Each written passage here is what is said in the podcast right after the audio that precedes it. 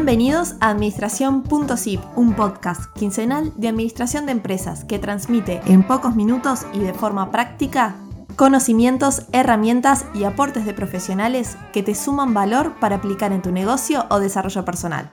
Mi nombre es Lucía o Lu, como todos me dicen, y me formé y continúo formándome en este mundo de gestión empresarial y con el podcast quiero ayudarte a lograr tus metas.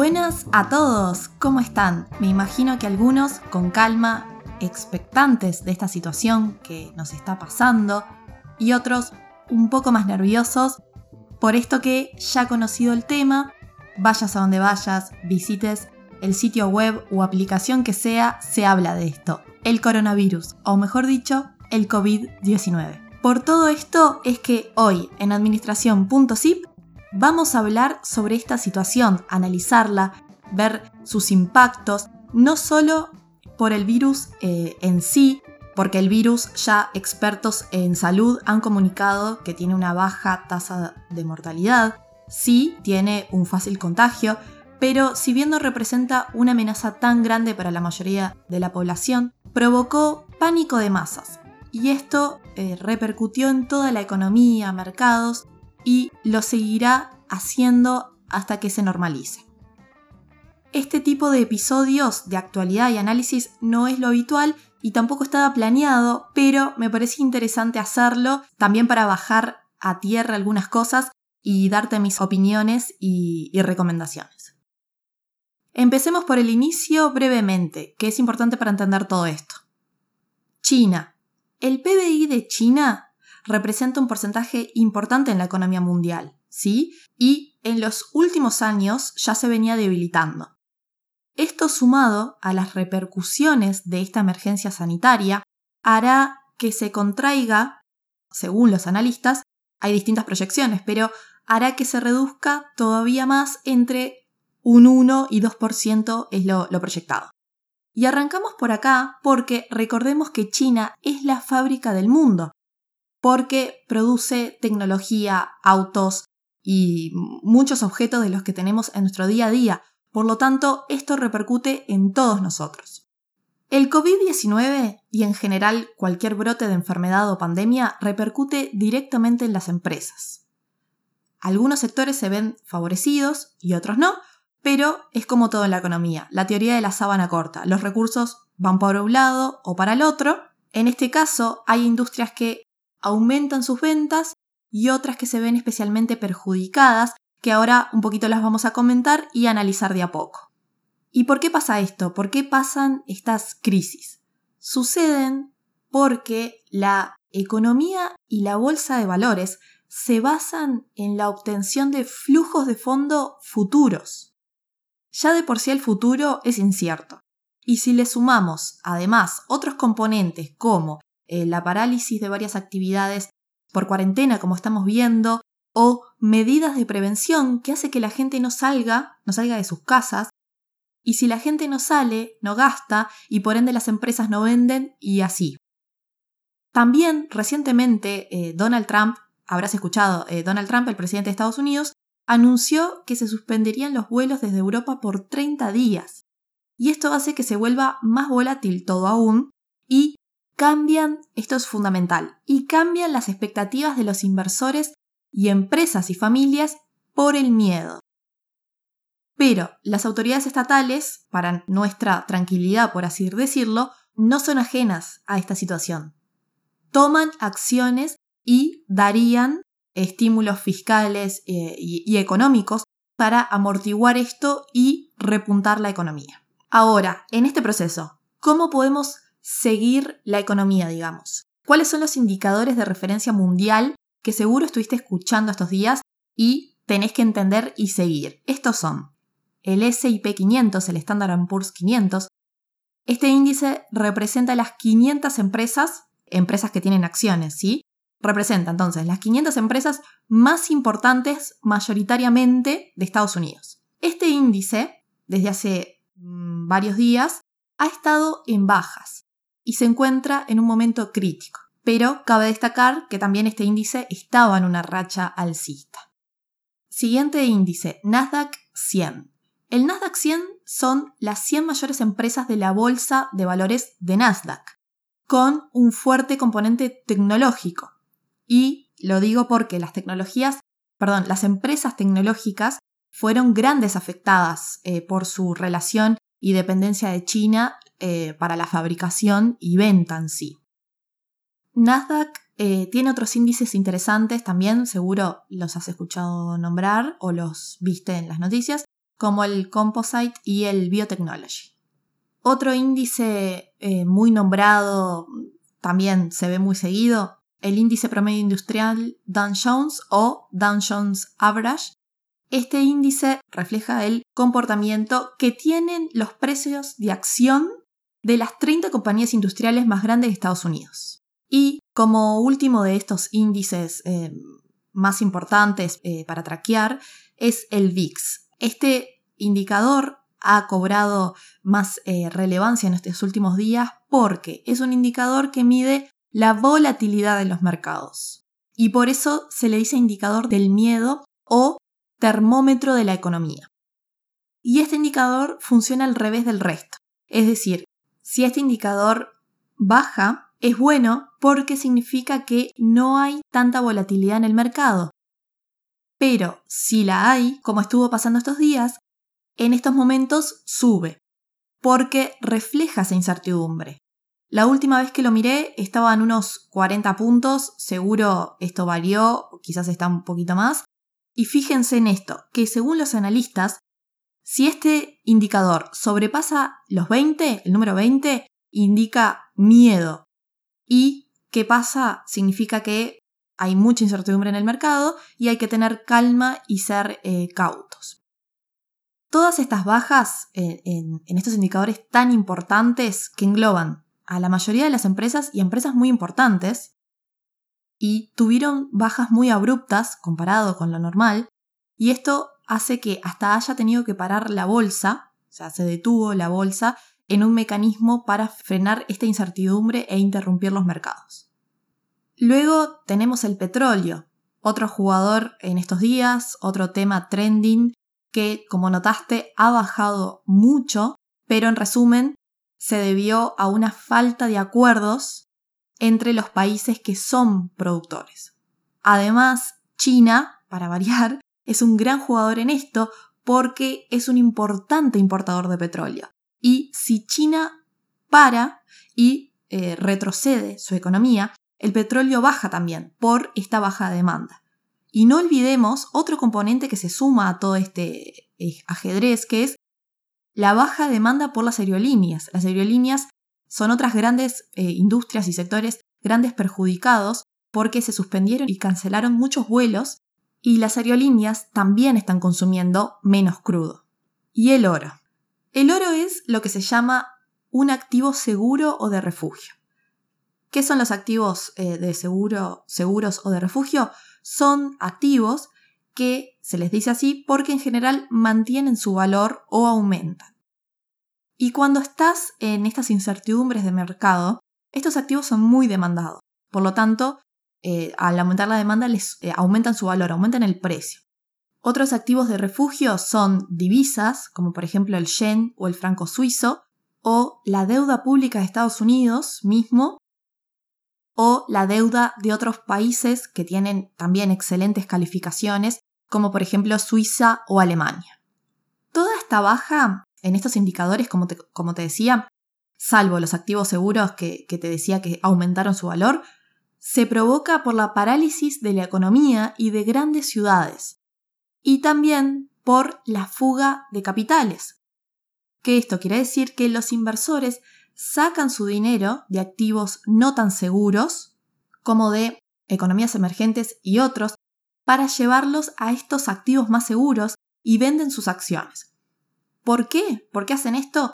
Porque en este contexto justo de volatilidad, algunos inversores mueven sus activos no solo por esta incertidumbre en sí, sino también porque necesitan la liquidez, necesitan el cash y sacan su dinero para hacer caja justamente, y eh, mientras tanto ven un poco cómo reacciona todo hasta que se estabilice.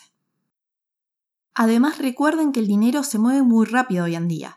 Por eso también es tan cambiante. Hoy se compran y venden activos tan fácil que apretando un botón. Bueno, y esto al menos fue lo que eh, estuvo aconteciendo estos días. Eh, también aclaración importante. El mercado es muy cambiante y capaz que cuando estés escuchando esto haya cambiado ya la situación. Ahora, siguiente punto. Empresas pequeñas, medianas, unipersonales que se ven negativamente afectadas. Eh, ¿Cuáles son? Aerolíneas, hoteles, agencias de viaje, el turismo, lugares que son concurridos por muchas personas en poco tiempo.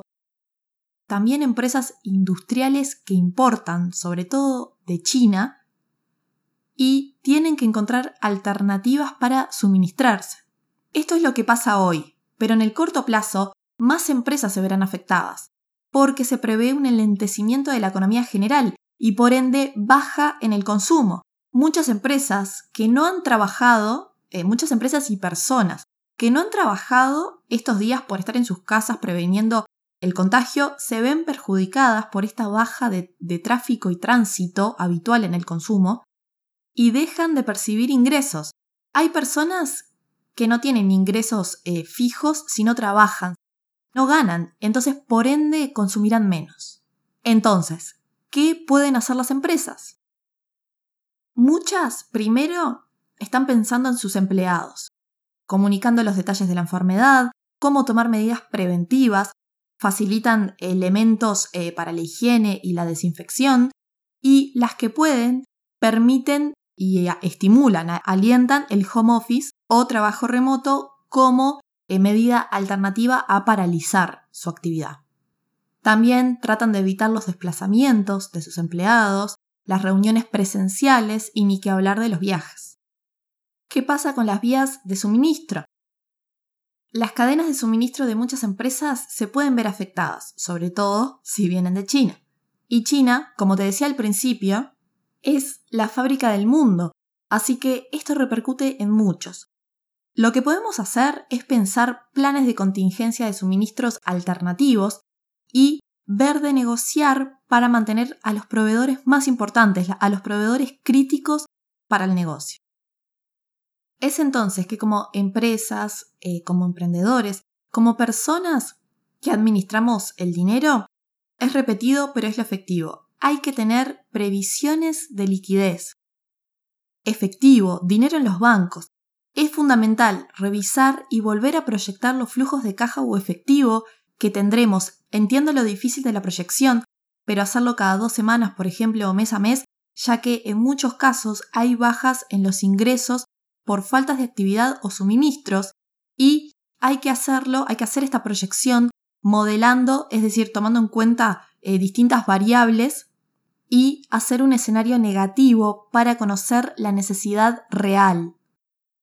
Si del anterior análisis, si de la proyección de caja, te surge que vas a estar en problemas por falta de liquidez, es bueno evaluar el financiamiento, revisar los activos. Como medida de hacerse de más efectivo, podés ofrecer descuentos por pagos anticipados, el descuento de cheques o factoring, descuento de facturas. Además, también ya es bueno revisar los costos fijos y variables, ver de los costos fijos cuáles se pueden reducir o cuáles de esos costos fijos se pueden pasar a variables y evaluar los costos variables y tener un buen manejo de inventario, tener stocks mínimos y revisarlos, seguir de cerca a quienes tengan acumulación de stock y tomar medidas para estimular eh, las ventas con precios bajos o descuentos, o sea, tomar acciones en pos de tu objetivo principal, que puede ser el tener liquidez y fondo para posibles incertidumbres. Otro punto, margen de maniobra. El margen de maniobra, pues, que es el famoso colchón, lo ideal es tenerlo o empezar a, formarlo para poder afrontar seis meses, preferentemente, seis meses de gastos. Si hiciste los deberes en finanza y esto ya lo tenés hecho, quizás tuviste pérdidas, pero no son graves. Vas a sobrevivir porque tenés la espalda para asumirla. Y lo último, si estás tomando acciones o recaudos para contener la situación, es bueno esto comunicarlo a tus proveedores, a tus clientes, en fin, a todos los interesados de tu negocio, para que ellos tampoco entren en pánico y puedas mantener su soporte y su confianza. Y como personas, ¿qué podemos hacer? Primero y fundamental, ya los medios y autoridades lo han comunicado, cuidarnos, seguir las recomendaciones médicas y preventivas, como el lavado de manos, el toser o estornudar en el pliego del codo, tratar de no asistir a lugares concurridos, y comprar víveres o productos que necesitemos con cautela, lo que precisemos. Si compramos más de lo habitual, estamos primero dejando desprovistas a otras personas y después estamos provocando la escasez en el mercado y por ende, cuando, cuando algo escasea, aumentan los precios para todos. Y luego, aquí en los países dolarizados, además de todo este contexto, estamos viviendo un aumento del dólar. Recuerden lo que hablamos en el episodio número 9 eh, o 10 de macroeconomía, que si bien hay un montón de variables que influyen en que el dólar se aprecie o deprecie en relación a, nuestra moneda, es decir, que sube o baje, rápidamente, el aumento del dólar en estos días se dio por un contexto externo, por lo que te mencionaba antes, de los mercados financieros, que al aumentar la demanda y por ende el precio de los activos seguros, y recordemos, los bonos de Estados Unidos son muy demandados porque son activos seguros y esto hace que el dólar se fortalezca. Además de la suba del dólar en la región, el dólar, según analistas, ya estaba bajo en Uruguay respecto de otros países y Uruguay, en temas de exportación, era poco competitivo. Los exportadores gastan en pesos y venden en dólares, pero así también lo hacen otros países. Y si otros países tienen un dólar más alto, tienen más margen. Por eso Uruguay estaba quedando relegado en la competitividad. Y otro tema que tuvo algún efecto por la forma en que se regula aquí en nuestro país fue el cambio de autoridades del Banco Central que hizo que no interviniera en el mercado. Cuando digo no interviniera, digo que no vendió dólares en los primeros días de marzo, no se vendieron dólares para contener esta suba abrupta. ¿Cómo podemos prevenir estas variaciones? Como medidas te podría decir que tratando de gastar y ahorrar en la moneda en que recibís tus ingresos, en tratar de, en otra cosa, en tratar de diversificar tus ahorros, en tener cuentas en pesos eh, y en dólares, e ir cambiando, es decir, ir comprando dólares en pequeñas eh, sumas para disminuir la volatilidad. Si sos empresa y tenés la posibilidad de cambiar a proveedores nacionales para no tener cuentas a pagar en dólares, pasarlas a pesos es decir, hacer este cambio de proveedores a proveedores nacionales sin descuidar la calidad. Y las empresas tienen también eh, el instrumento de los contratos de cobertura, que con los contratos de cobertura se puede conseguir un determinado insumo a un precio fijado eh, durante un determinado tiempo. Y por último, ¿qué hacemos con los que se favorecieron? Lo que podemos analizar también de esto es que en toda crisis siempre hay quienes ganan y quienes pierden. Y hay oportunidades, no solamente en la salud, sino también en otros sectores como entretenimiento, servicios de IT, educación online y emprendedores digitales, es decir, personas que brinden servicios desde sus casas. Y también otros jugadores beneficiados pueden ser las entregas a domicilio de comida y víveres. Porque las personas están en sus casas como medida de prevención. Sabemos que esta situación no va a ser para siempre, pero si tenés un negocio que pueda usar a su favor alguno de estos componentes para apalancarse, sería un buen momento para hacerlo.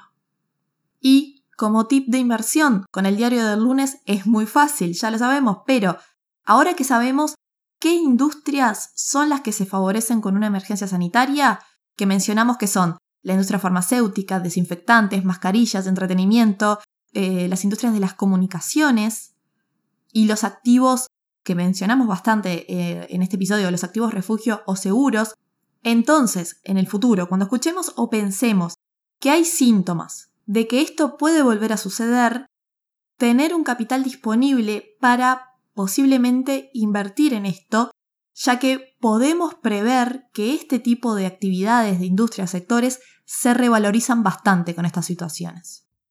Otro punto importante, y ya estamos terminando, es que se estima que a medida que vaya aumentando la temperatura en el, hemisferio, norte, y por ende pueda desestimular la propagación del virus, haga que poco a poco se restablezca la economía, además sumado a otras medidas que dijimos que las autoridades monetarias y estatales van a empezar a, a poner en práctica. Además pensemos también que son ciclos, ¿sí? Desde la crisis del 2008 se tuvieron ganancias en los mercados, hasta ahora. Y esto, estas situaciones también son correcciones a estas bonanzas. Y además, cuando haya un poco más de calma, va a haber inversores que no necesitan tanto el efectivo como otros, otros dueños de empresas o de actividades o personas mismo, que sí lo necesitan porque no percibieron ingresos. Entonces, va a haber cierta cantidad de inversores que sí tengan esta este capital que guardaron para cuando se calme todo y van a surgir oportunidades porque los precios van a estar más bajos, justamente para estimular la economía. Entonces, esta situación va a surgir y nos va a ayudar a recuperar. Bueno, eso fue un poco el resumen que tenía para darte de toda la situación. Espero que te haya aportado y si te dio alguna idea o te aclaró algún concepto, eso ya me dejaría contenta y en ese caso compartilo. Repartí este episodio con amigos, familia, eh, personas que conozcan que tengan empresa, emprenden o sabés que esto les puede ayudar. Sobre todo, quédate en casa, cuídate, trata de no concurrir a lugares públicos y podés aprovechar este tiempo de pocas actividades fuera de casa para escuchar podcast. Nos escuchamos. Chao, chao.